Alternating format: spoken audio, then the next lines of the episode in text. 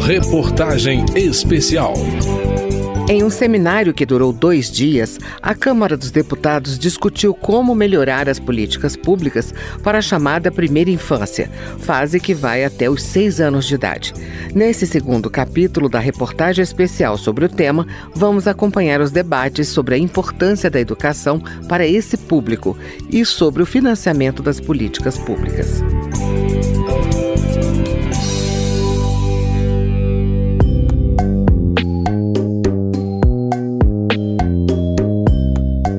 Fechamento das escolas durante o período mais agudo da pandemia do coronavírus, decisão tomada para manter o isolamento social, foi muito criticado durante as discussões na Câmara. Florence Bauer, representante do Fundo das Nações Unidas para a Infância, UNICEF, considera que a faixa da primeira infância foi a mais afetada pelos impactos indiretos da crise sanitária. Mesmo quem concordou com a interrupção das atividades presenciais em 2020 e 2021 reconhece os prejuízos. A Fundação Maria Cecília Souto Vidigal, ONG de São Paulo dedicada à primeira infância, estudou o acesso à educação infantil e desenvolveu o um índice de necessidade de creches para o período 2018-2020.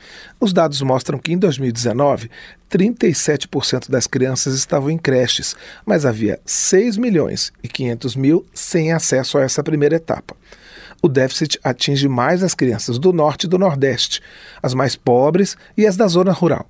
Em relação à pré-escola, o acesso em 2019 era de 94,1% dos meninos e meninas de 4 a 6 anos.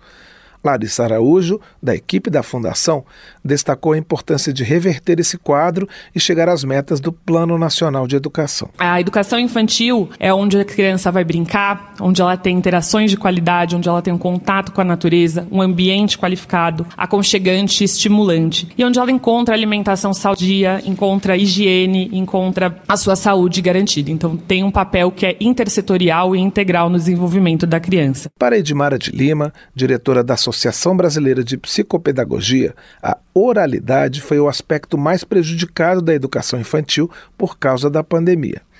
Ela propõe mudanças na formação de professores, porque reforça que a criança adquire vocabulário a partir da convivência com adultos que são bons falantes. Professores na educação infantil, seja na creche, seja na pré-escola, têm que ser falantes de qualidade. Eles têm que ser bons leitores de textos e poesias a gente tem que conhecer das quadrinhas populares aos poemas da Cecília Meirelles ou da leitura de pequeno texto informativo sobre uma cobra horrorosa que os meninos amam conhecer, as delícias do texto do Ziraldo de Ana Maria Machado. Uma queda de 73% nas matrículas da educação infantil desde o início da pandemia é relatada por Alessio Costa Lima, integrante da diretoria da União Nacional dos Dirigentes Municipais de Educação, a Undime.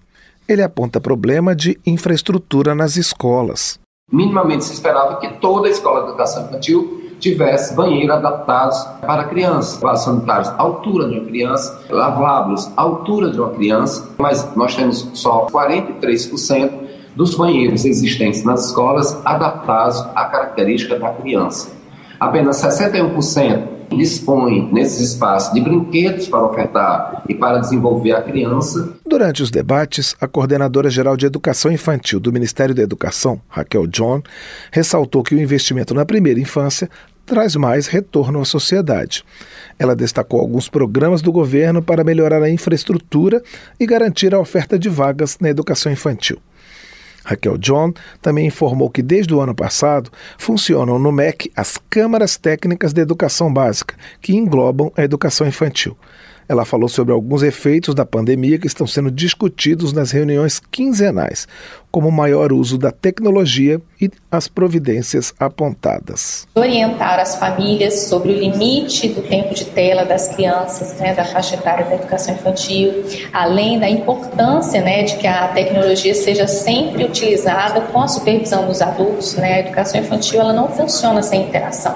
Então, mesmo na tecnologia, é necessário que haja a supervisão de um adulto. As discussões sobre a qualidade da educação infantil passaram também pela disponibilidade de recursos financeiros.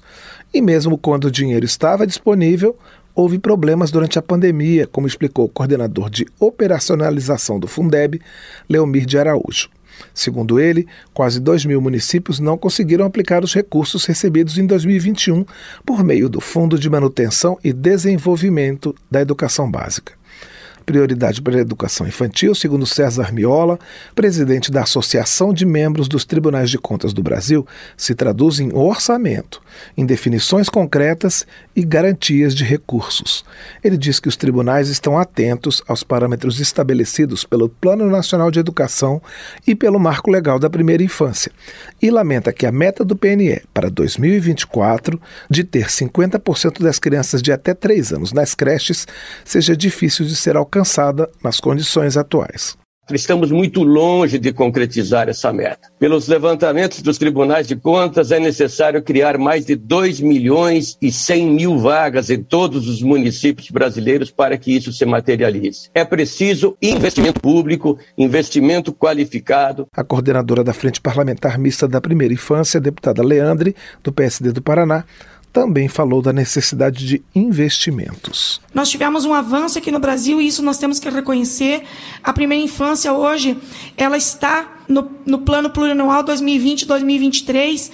A gente sabe o sacrifício que foi colocar como uma carta compromisso, mas nós sabemos que para que isso aconteça, a gente precisa sempre impedir o contingenciamento dos recursos públicos, sempre lutar para que a primeira infância seja prioridade também nos planos orçamentários. O gasto social da primeira infância foi objeto de um relatório elaborado por um grupo de trabalho formado por órgãos do governo federal, Câmara, Senado e sociedade civil.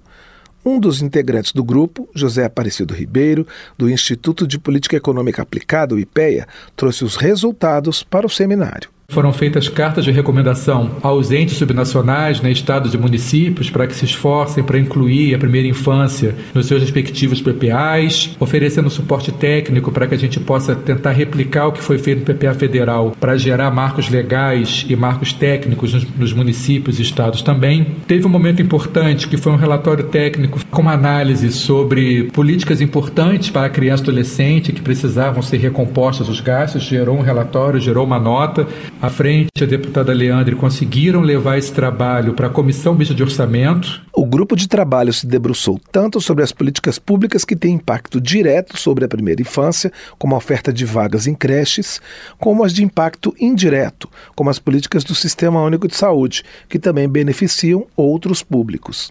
A conclusão é que, direta ou indiretamente, é destinado a essa faixa etária 0,4% do produto interno bruto, o PIB. Nós sabemos que é pouco por desafios, precisa crescer e crescer rapidamente nos próximos momentos. Por outro lado, 0,4% do PIB é mais ou menos o tamanho do antigo Bolsa Família. E o Bolsa Família conseguiu fazer várias coisas interessantes no país, apenas entre aspas, com 0,4% do PIB. Uma das convidadas trouxe para o seminário um exemplo de aplicação dos recursos dos fundos da criança e do adolescente, que já funcionam em alguns estados e municípios. Maristela Cizeski explicou que o Conselho dos Direitos da Criança e do Adolescente de Santa Catarina, do qual faz parte, trabalhou na elaboração das normas da política estadual para a primeira infância e fez um diagnóstico dos principais problemas, tentando reduzir desigualdades e violações de direito também foi aberta uma chamada para receber projetos inovadores da sociedade civil, lembrando a recomendação de priorizar os primeiros mil dias de vida de cada habitante. Necessitamos estar vigilantes, um olhar para os mil dias, nas crianças e adolescentes em acolhimento, nas famílias com crianças pequenas que estão em situação de rua diante do cenário que nós temos no Brasil, com as que sofrem violência, com as comunidades tradicionais, sejam povos originários, quilombolas, ciganos, rurais, dentre outros. Da Rádio Câmara de Brasília, Cláudio Ferreira. No último capítulo da reportagem especial sobre a primeira infância, vamos mostrar relatos de experiências de vários pontos do país que enfocam os cuidados com as crianças de até seis anos. Reportagem especial.